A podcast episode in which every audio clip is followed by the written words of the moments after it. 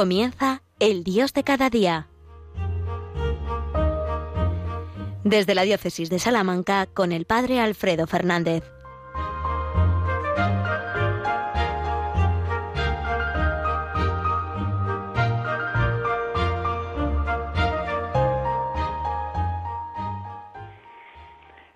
Muy buenos días, queridos amigos, queridos oyentes de Radio María.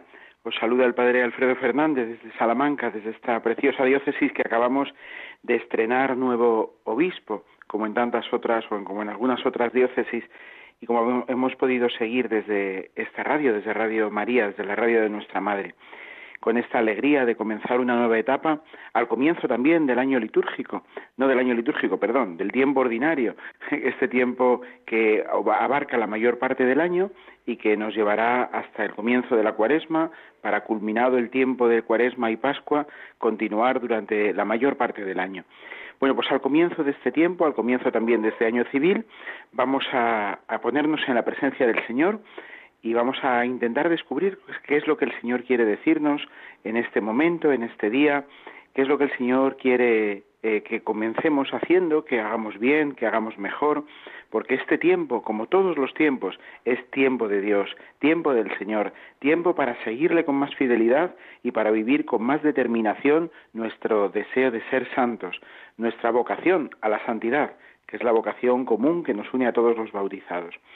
Bien, pues para ello nos ponemos a la escucha de lo que el Señor quiera decirnos, invocamos al Señor, al Espíritu Santo y a la Santísima Virgen nuestra Madre, para que todo lo que podamos decir en este momento, en este programa, sea todo y solo aquello que Dios quiere que digamos. Nos ponemos pues por medio de un momentito de oración en clave de Dios. Señor y Dios nuestro, tú que has venido a salvarnos, a ser para siempre el Dios con nosotros, infúndenos la fuerza de tu Espíritu Santo, para que como en el momento de nuestro bautismo, ungidos por Él, seamos verdaderamente hijos tuyos, y de la mano de María nuestra Madre y con la intercesión de todos los santos podamos vivir en plenitud nuestra condición bautismal. Tú que vives y reinas por los siglos de los siglos. Amén. Pues sí, queridos amigos, nos situamos en este momento del año litúrgico, un momento que a mí me parece especialmente importante, el comienzo del tiempo ordinario. Y hacemos, eh, comenzamos el tiempo ordinario después de haber culminado el tiempo de Navidad. El tiempo de Navidad, como hemos vivido pues estas semanas pasadas, es un tiempo especialmente intenso, también breve, es el tiempo litúrgico más breve de todos los tiempos mm, fuertes que llamamos del año litúrgico.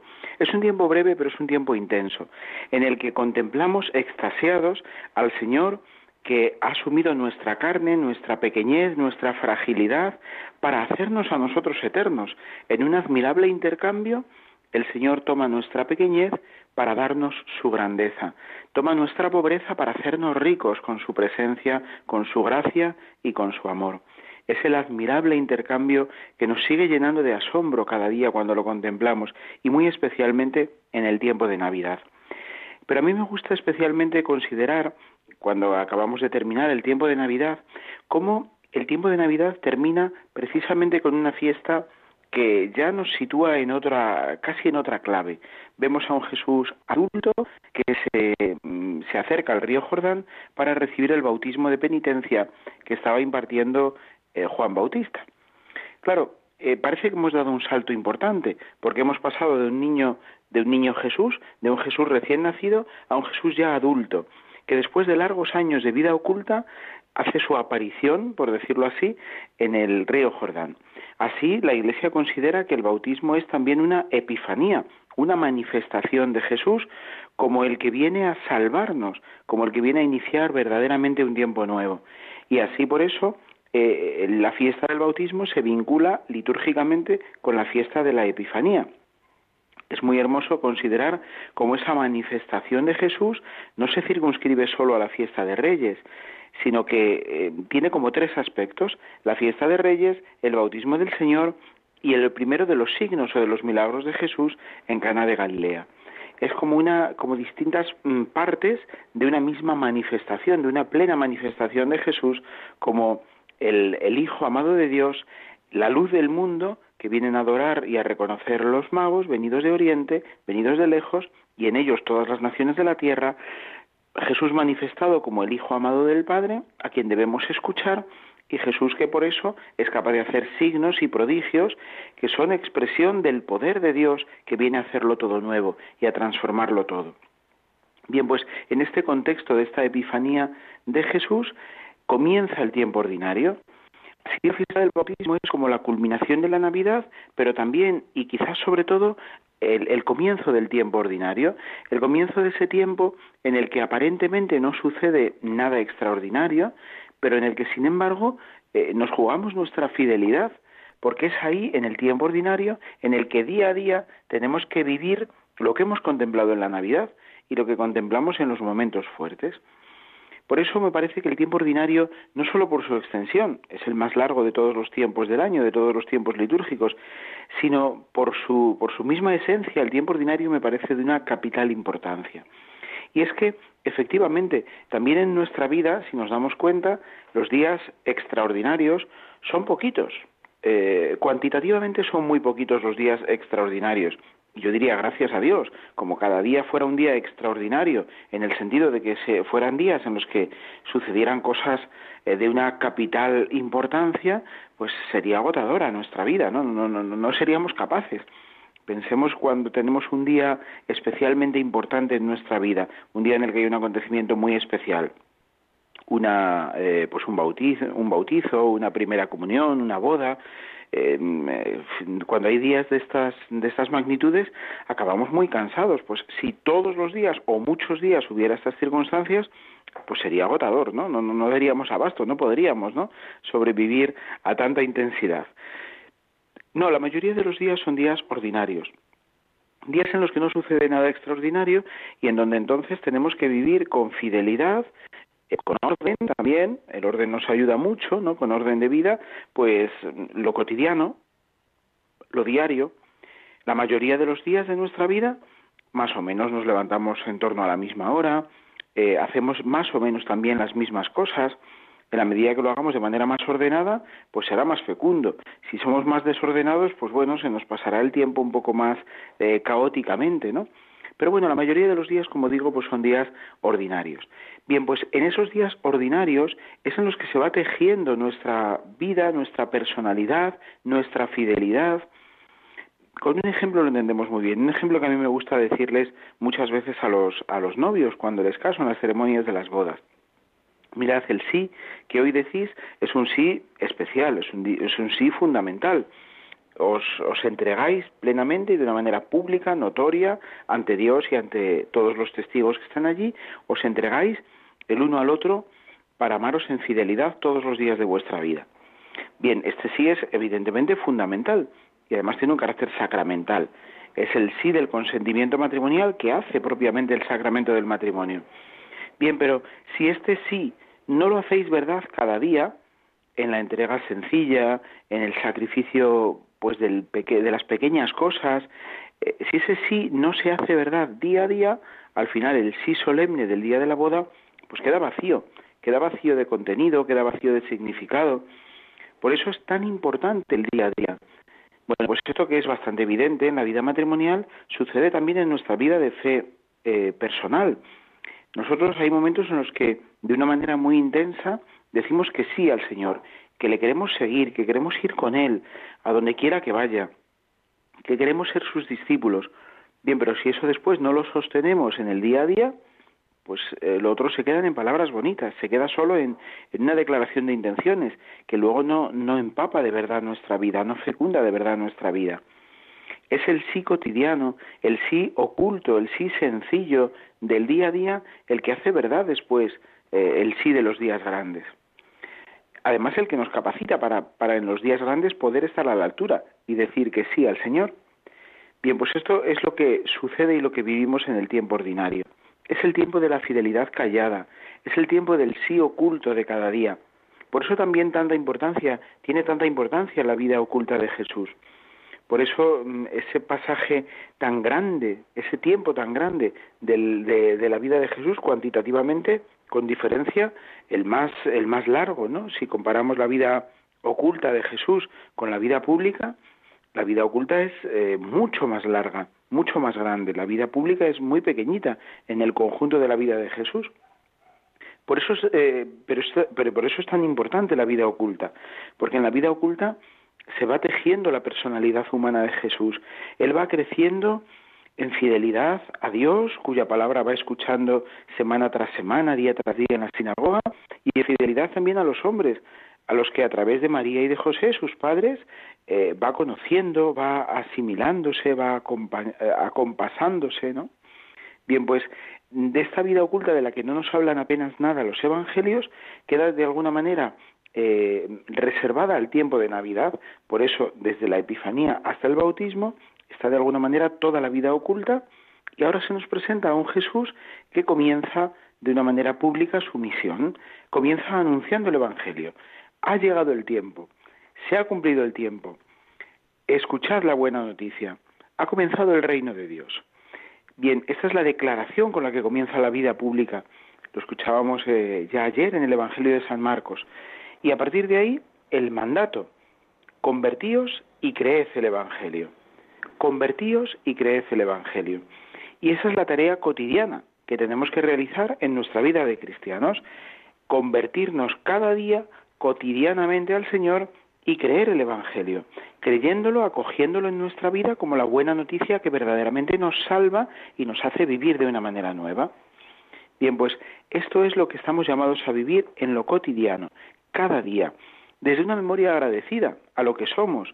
Probablemente Jesús al comienzo de su vida pública también comenzaría eh, recordando con, bueno, comenzaría y todos los días lo haría, ¿no? Recordar con agradecimiento todo lo que había vivido con Jesús, con, con María y con José, en el taller de Nazaret, en su casa, en su vida cotidiana. ¿Cuántas veces vendrían a su memoria anécdotas, momentos que solamente ellos conocían porque habían vivido juntos? Bien, pues eh, eso que sucede también con nuestras vidas. Cada vez que, tenemos que afrontar una circunstancia, una situación, recordamos momentos concretos de nuestra vida, esos momentos aparentemente intranscendentes, pero que sin embargo nos han ido eh, tejiendo por dentro, nos han ido constituyendo y nos han hecho ser lo que somos. Bueno, pues desde esa memoria agradecida vamos construyendo día a día en la fidelidad callada nuestro presente y también por ello nuestro futuro. Así, Jesús también nos invita a asumir nuestro día a día oculto, sencillo, pequeño, para llenarlo de la gracia de Dios y poder construir también nosotros el reino de Cristo, el reino de Dios, el reino de justicia, de paz y de amor, del que estamos llamados a ser testigos y anunciadores gozosos para todos nuestros hermanos. Agradecimiento, por tanto, para comenzar el tiempo ordinario, para seguir caminando, anunciando el Evangelio del Señor y construyendo sus caminos.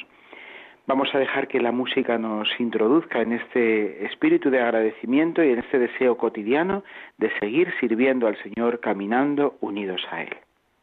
Señor, por tus misericordias, que me cercan en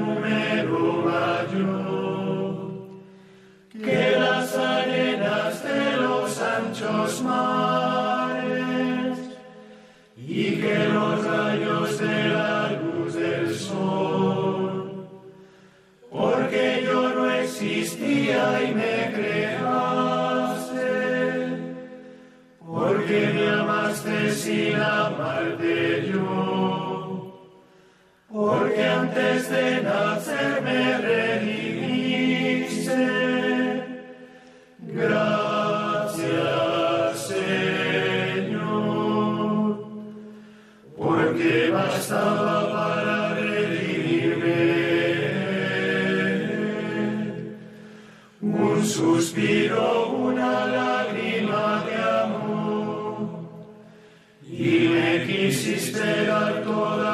sangre.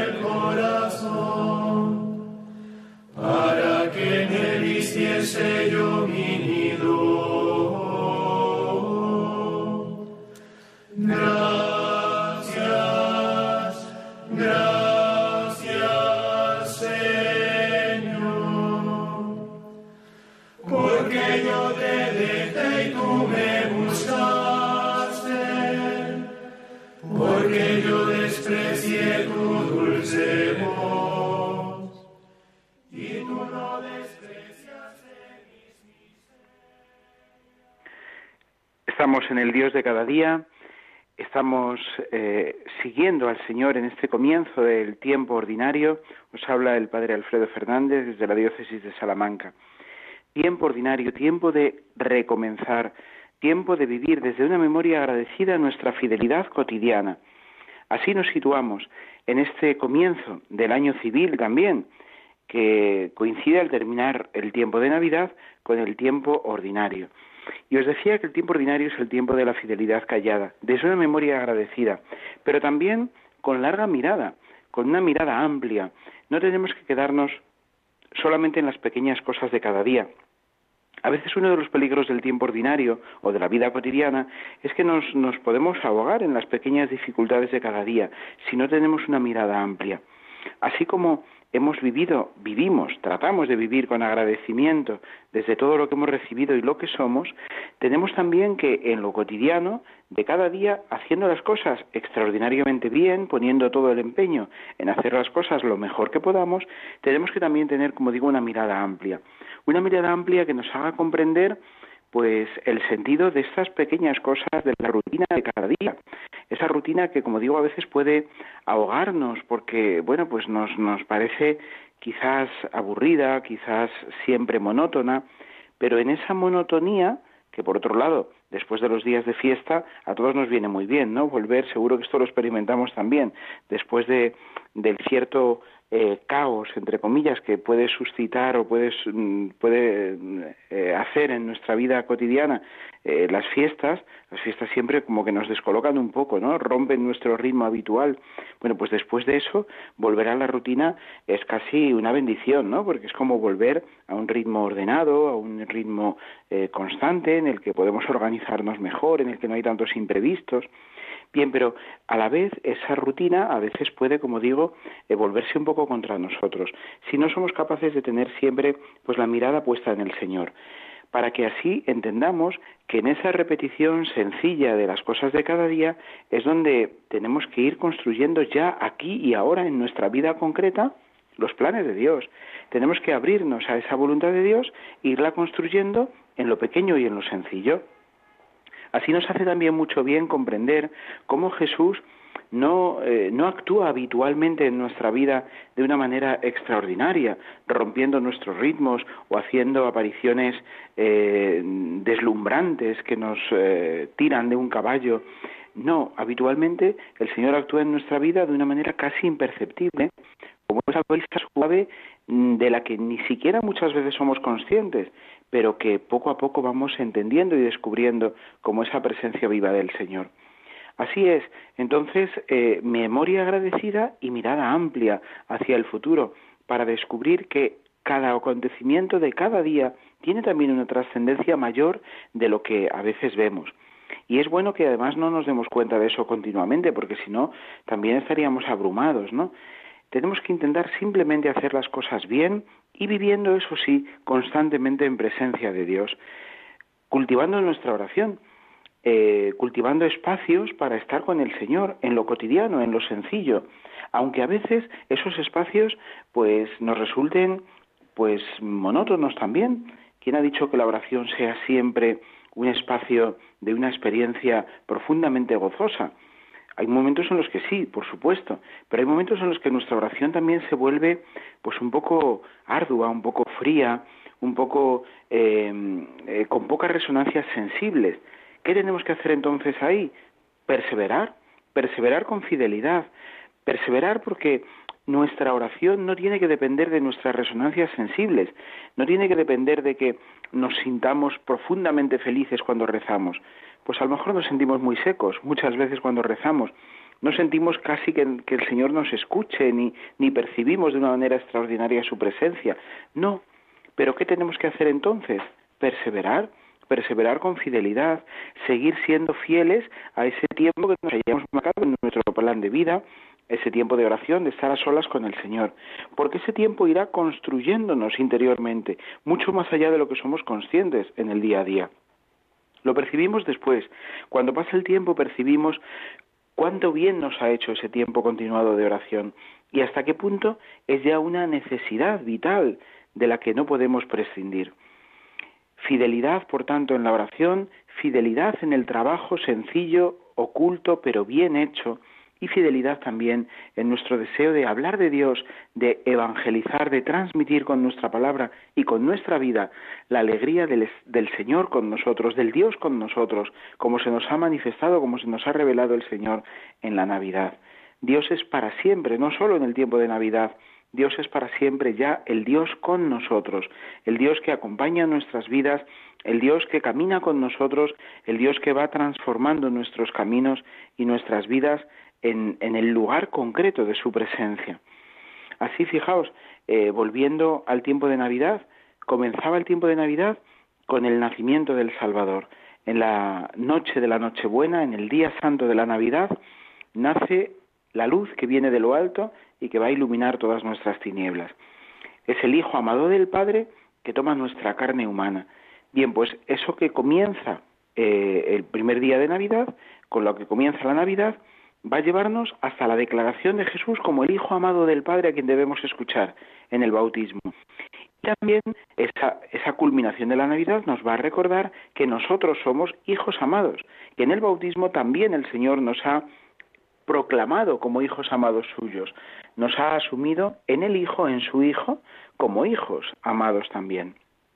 Desde esa certeza vivimos toda nuestra vida ordinaria, toda nuestra vida de cada día, deseando reflejar con nuestra vida ese amor de Dios que nos ha elegido, que nos ha abrazado y que nos ha declarado hijos amados. Bien, pues esto debería ser lo ordinario de nuestra vida, de cada día. Oración, eh, escucha de la palabra de Dios y anuncio de esa palabra a nuestros hermanos. Es también lo ordinario de la vida de Jesús. Jesús en su vida pública, lo vamos viendo en los evangelios de estos días y lo iremos eh, redescubriendo de nuevo a lo largo de todo este tiempo ordinario, Jesús dedica largos tiempos a la oración, a veces tiempos robados al descanso, robados a la noche, porque Jesús sabe que su descanso es estar con el Padre y que eso lo necesita más que comer, más que dormir. Bien, pues Jesús pasa largos tiempos en oración, a solas, ante el Padre. También habrá momentos en los que enseña a sus discípulos a orar. Pero sobre todo, Él va a tener siempre, permanentemente, esa conexión con el Padre. El segundo elemento ordinario de la vida de Jesús, o que, forma parte de su vida ordinaria, de su vida pública, es la enseñanza. Jesús enseña a los demás, Jesús transmite la palabra de Dios. Y el tercer elemento es que Jesús cura. Jesús, eh, eh, lleno de esa palabra y esa fuerza del Padre, hace signos que manifiestan eh, que ese poder de Dios ya está aquí en medio de nosotros, que algo nuevo verdaderamente ya ha comenzado. Bueno, pues esas son también, eh, los, esos son los pilares que deberían sostener nuestra vida ordinaria. Oración, profunda oración y permanente y fiel oración, escucha de la palabra de Dios y por tanto eh, crecer en el conocimiento del Señor y anuncio a los demás con nuestros gestos, con nuestra vida, con nuestro servicio, con nuestras obras de misericordia, anuncio a los demás de esa palabra de Dios que nos cura y que nos salva que hace ya posible que esta vida gris que a veces llevamos sea una vida luminosa, porque en ella está el que ha venido a ser nuestra luz y a iluminarnos para siempre. Y todo ello, pues acompañados por María, nuestra Madre, la Santísima Virgen. El tiempo de Navidad es un tiempo muy mariano, como lo era también el tiempo del Adviento, pero también lo es el tiempo ordinario. María nos acompaña permanentemente. Aquí en nuestra radio, en Radio María, lo sabemos y la invocamos todos los días pues sigamos invocando a María, sigamos invocando a los santos y sigamos caminando fielmente en la escucha de la palabra de Dios, siendo sus testigos, siendo verdaderamente con nuestra vida hijos amados de Dios. Pues muchísimas gracias, queridos eh, amigos. Hasta aquí llega nuestro programa. Siempre se nos queda un poquito corto, siempre quisiéramos decir más cosas. Que unidos a nuestros pastores, os decía al comienzo que en Salamanca hemos tenido el gozo de recibir a nuestro nuevo pastor, como en otras diócesis también se va haciendo poco a poco, pues unidos a la Iglesia, que siempre es nuestra madre, la que mejor nos puede acompañar en nuestra vida de discípulos, unidos a ella y a nuestros pastores, sigamos adelante cada día. Que la bendición de Dios Todopoderoso, Padre, Hijo y Espíritu Santo, descienda sobre vosotros. Hasta pronto, amigos.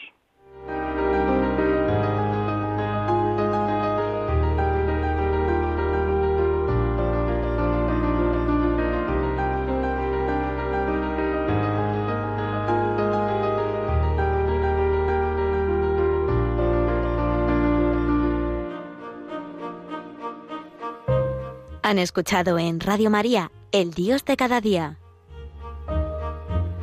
Hoy desde la Diócesis de Salamanca con el Padre Alfredo Fernández.